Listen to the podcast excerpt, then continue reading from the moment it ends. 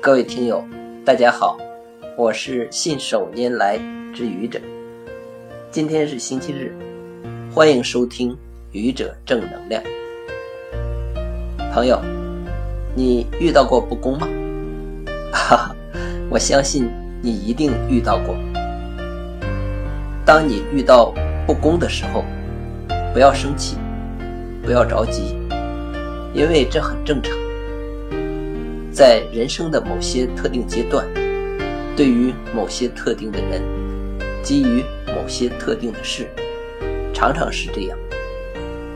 当你不能改变的时候，默默地接受它，积聚你的能量，寻求改变的机会，在将来的某一天，一旦时机成熟，实现惊天逆转。当你可以改变的时候。也不要趾高气扬，用你最为友善的态度、最有礼貌的语言和最有风度的行为，去告诉那个对你不公的人，什么才是对的，什么才是错的。人吃亏是福，你可以慢慢去体会。受得起委屈的人，才担得起大任。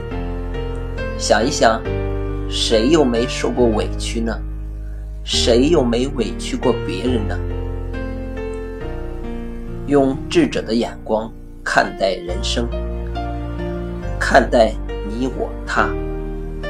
实际上，没有那么多不公。如果有，那也是暂时的。请相信，人间正气在。谢谢各位听友。欢迎关注喜马拉雅主播信手拈来之愚者，欢迎订阅我的专辑。Hello，每天一个声音。